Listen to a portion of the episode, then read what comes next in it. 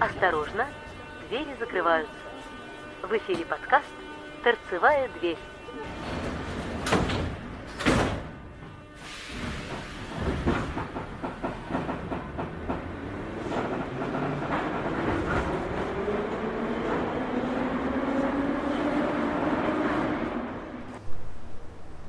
Итак, мы закончили нашу первую часть на том, что за нами погнались сотрудники ГИБДД. На самом деле они погнались не за нами, а по каким-то своим Министерству внутренним делам. Но тем не менее, меня тут спрашивали, а как вообще до Абхазии ехать на машине? Сейчас я вам расскажу. Ребята, на самом деле все очень просто. Москва, Московская область это нормально, Воронеж тоже замечательно, вообще никаких проблем. Как только вы въезжаете в Ростов, дороги у вас заканчиваются. Простите, но то, что в Ростове, дорогами называть нельзя. Наплывы, надолбы, а то, что творится на мостах, это вообще невозможно передать словами. Я когда ночью влетел на мост через, не, через какую-то там мал, малую речушку, я влетел на 80 километрах в час, э, кроме ора нецензурного нельзя было ничего разобрать. И я вилял как мог, пытаясь объехать все это, чтобы не оставить подвеску. Подвеска благополучно пережила, после этого я тошнил еле-еле со словами «не дай бог еще раз так попасть». Ребята, будете ехать по Ростову, по Ростовской области, будьте внимательны и аккуратны. Дороги абсолютно ужасные и жуткие. Простите, Ростов, но это так. Въезжаем в Краснодарский край. Есть такая замечательная поговорка. Если есть на свете рай, это Краснодарский край. Краснодарский край нас встречает цукеровой балкой. Если вы не в курсе, что это, можете погуглить, либо по Яндексе. На самом деле, в цукеровой балке достаточно большой стационарный пост ГИБДД, который постоянно круглосуточно работает и постоянно, скажем так, народ выцепляет из потока и проверяет. Ну, идет такая проверка постоянная, потому что трасса оживленная. Меня там поймали э, года 4 назад. И на, там я потерял, ну, по, тогда, наверное, если мне память не изменяет, минут 40. Нас досматривали полностью, вплоть до того, что просили достать пачку сигарет, там пустую смятую пачку сигарет, я еще тогда курил, попросили открыть, достать оттуда фольгу, развернуть и прочее, прочее, прочее. В общем, последние 4 года я проезжаю абсолютно нормально, меня не останавливают. Возможно, кто-то попадал по-другому, кто-то смотрел документы и все. Но, тем не менее. Дальше. Дальше Краснодарский край, мы приезжаем в Краснодар, там по дороге объездной попадаем. Серпантин у нас начинается, скажем так, побережье у нас начинается с населенного пункта Джубка. Ребята, я вам очень рекомендую э, заправиться перед тем, как въезжать в Джубку. У меня оставалось порядка 150, где-то 170 километров, и я такой думаю, ну, по объему по, датчику. И я так думаю, да, фигня какая, сейчас я спокойно доеду до заправки, до нормальной, и заправлюсь опять полный бак. Последняя заправка, которая у нас была, это была Газпром. Я заехал, посмотрел на нее, если честно, меня это испугало, потому что какие-то убитые топливозаправщики, аппараты, какое-то там что-то чуть ли не изоленты, хотя все это красиво обклеено Газпром. Я сказал, не, нафиг, я у меня вроде на 170-50 так где-то есть километров, ну, вполне, хватит, доеду до нормальной заправки. Честно скажу, до нормальной заправки я доехал, когда у меня уже горела лампочка, что пора бы доливать топливо.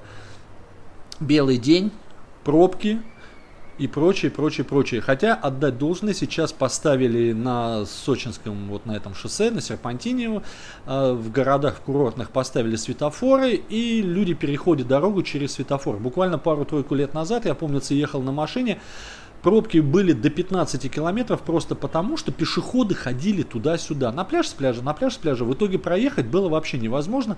И более-менее порядок там организовывался только тогда, когда сотрудники ГИБДД приезжали и начинали рулить палкой. Типа ты туда, ты сюда. Сейчас поставили светофоры, поставили заборчики, ограждения. Да, пробки есть, да, развязки, да, сужения. Но, тем не менее, нет того ада, который, уже был, который был раньше. Так что, но все равно рекомендую если едете по Сочинскому, ну, я имею в виду, это я его так называю, вот по побережью, по этому серпантину, ребята, возьмите навигатор и включите навигатор, потому что он вам будет показывать повороты, он вам будет показывать крутые повороты, потому что многие повороты даже не 90 градусов, а 180, и поверьте мне, как-то вот, э, не-не-не, очень-очень-очень достаточно плохо. Если у вас есть возможность проехать ночью, Ребят, вы проедете ночью абсолютно спокойно, без пробок. Главное, я говорю, по навигатору смотрите, какой поворот, и все. Я только в этом году поехал днем, попал, конечно, в пробки, но до этого я ездил ночью.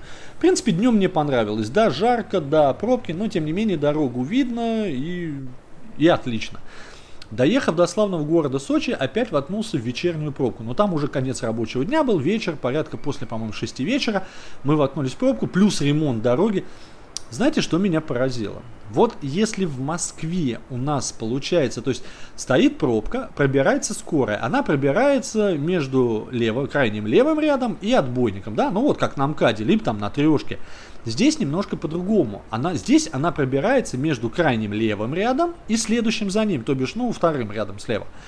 В итоге очень удобно. Она крякает, крайне левый чуть прижимается левее, который правее, он прижимается правее. В итоге организуется достаточно широкий коридор, где скорая может ехать с, так, с достаточно приличной скоростью, никому не мешая, она просто эту пробку прорезает. Почему в Москве не так? Не могу сказать. Но это выглядит действительно более эффективно. И на будущее, когда там будете ехать на машине, обязательно учитывайте этот момент, что если сзади крякает, вы стоите в крайнем левом ряду, если сзади крякает пробка, ой, крякает э, там скорая или сотрудники, то надо прижиматься не вправо, а именно влево. Ну, по зеркалам все равно увидите, там весь поток так расступается. Дальше граница. Э, граница тоже все не так однозначно. Если вы попадаете на границу днем, не забывайте, что днем огромное количество туристических автобусов, потому что туристы едут э, Рица, Новый Афон, Гагра, Пицунда и по многим туристическим местам. Вечером такого уже нету. Э, если вы на машине, соответственно, если один, то один, если с пассажирами, то пассажиры выходят из машины и проходят таможню а, в отдельном помещении. То есть там отдельная зданица, и там вот проходят. В машине только водитель. Если вы только владелец автомобиля. Если владелец автомобиля э, и водитель разные люди, у меня доходило до того, что я просто сидел за рулем, мы подъезжали, сотрудник э, таможни, он смотрел документы, да, вот владелец, да, все, он говорит, хорошо, отлично, кто-то из вас идет туда, остальное остается здесь. То есть я вечером в 6 где-то вечера, ну чуть позже, мы таможню прошли, я где-то прошел, наверное, ее минут за 10, потому что народ был никого, а на машине, ну, где-то минут 30 это получилось. Но сразу могу сказать, день на день не приходится. Когда сезон, пятница, там прочий пассажиропоток, вернее, туристический поток увеличивается, и простоять можно дольше. Хотя сейчас таможня работает достаточно быстро по сравнению с тем, что оно было. Сразу могу сказать, как только вы, прош... ну, прошли российскую, абхазскую таможню, все очень просто, показали документы, все, добро пожаловать. Как только вы проехали абхазскую таможню, вы едете, там направляющий, то есть заборчик, все, я вот еду, такой, да, да, да, отлично, все отлично. И вот только заборчик заканчивается, и я такой, о, парковка. Я наискосок ныряю парковку. Тут же слышу свисток сотрудника. Оказывается, при выезде с абхазской таможни поставили пост ГИБДД. И как только ты, скажем так, нарушая разметку, ныряешь в карман, раздается бодрый свисток, и тебе такой, ну-ка иди сюда. Ну, в общем, мне вот так же тоже иди сюда, ну, отдать должное сотрудникам, я им объяснил, что двое суток в дороге, что вот так вот. Мне просто он улыбнулся, сказал, больше не нарушайте, пожалуйста, и все.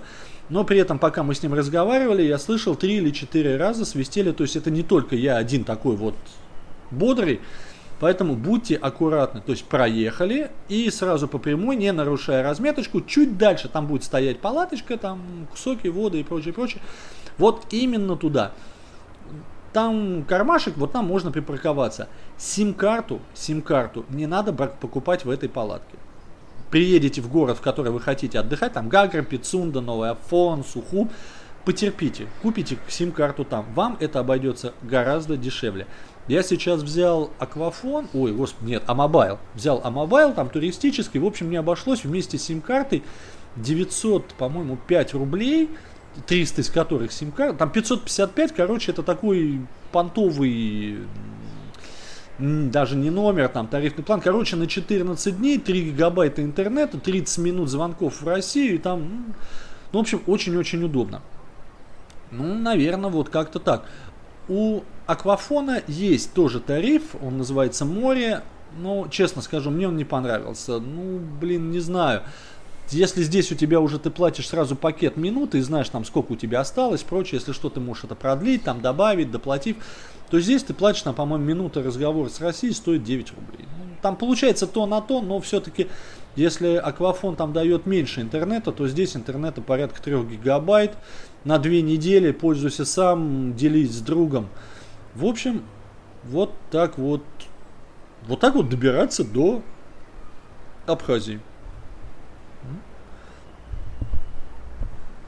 Само перемещение по Абхазии на автомобиле заключается в том, что если в Москве, в России у нас скорость движения 50, ой, 60 км в час, то в Абхазии в город, населенных пунктах 50 перед постами ГАИ стоит знак 40. И если ты пролетишь на 60, тебя тут же остановят на каждом посту ГАИ. Там он может сидеть в телефоне, он может быть внизу, но у него стоит радар просто там где-то вот на тумбочке и прочее, который направлен на дорогу. И как только ты превышаешь, он тут же крякает, и сотрудник вылетает, и палочка тебе такой, опа, отмашку, и все.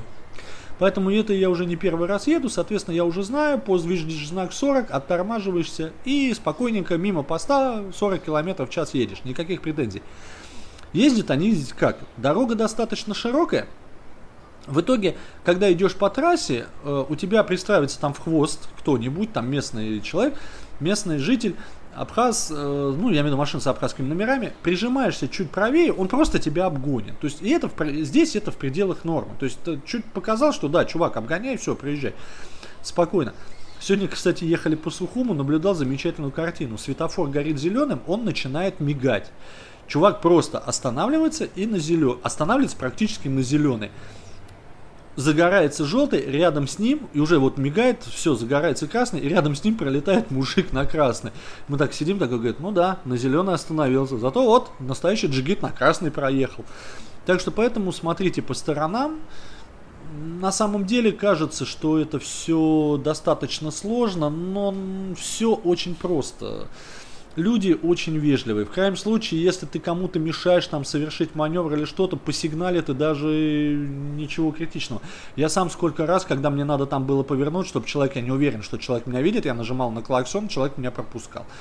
Когда я не врубился в знак и пытался выехать на встречку, мне Бэха с абхазскими номерами просто перегородила дорогу, мужик открыл окно и улыбнувшись сказал, чувак здесь односторонний. Я сказал, понял, спасибо, извини. И все, то есть Ребят, запомните одну простую вещь. Приезжая в Абхазию, вы это Кавказ. Здесь вы приезжаете в гости. Если ты ведешь себя как гость, то и хозяин к тебе со всей душой. Если ты будешь себя вести как, э, не знаю, там типа я плачу деньги, вы тут всем не обязаны, и отношение точно такое же будет. Это Кавказ, это абсолютно другой менталитет. Ну, а я буду продолжать свои путевые заметки, буду рассказывать, что интересного, что забавного. Сегодня прогулялись по городу зашли на знаменитый Сухумский пивзавод, я взял полтора... Я, кстати, не посмотрел, сколько стоит пиво, но я обязательно посмотрю, потом расскажу. Взял пиво, взял барабульки. Жизнь прекрасна и удивительна. Я пошел уговаривать пиво с барабулькой. А вам хорошего дня, отличного настроения. Температура здесь плюс 30, море где-то плюс 28, солнышко, закат. Все офигенно. Но я потом еще об этом... Я еще потом, наверное, об этом в блоге напишу. Может, какие-то фотографии выложу. Ну, посмотрим. Все. Хорошего вам дня. Пока.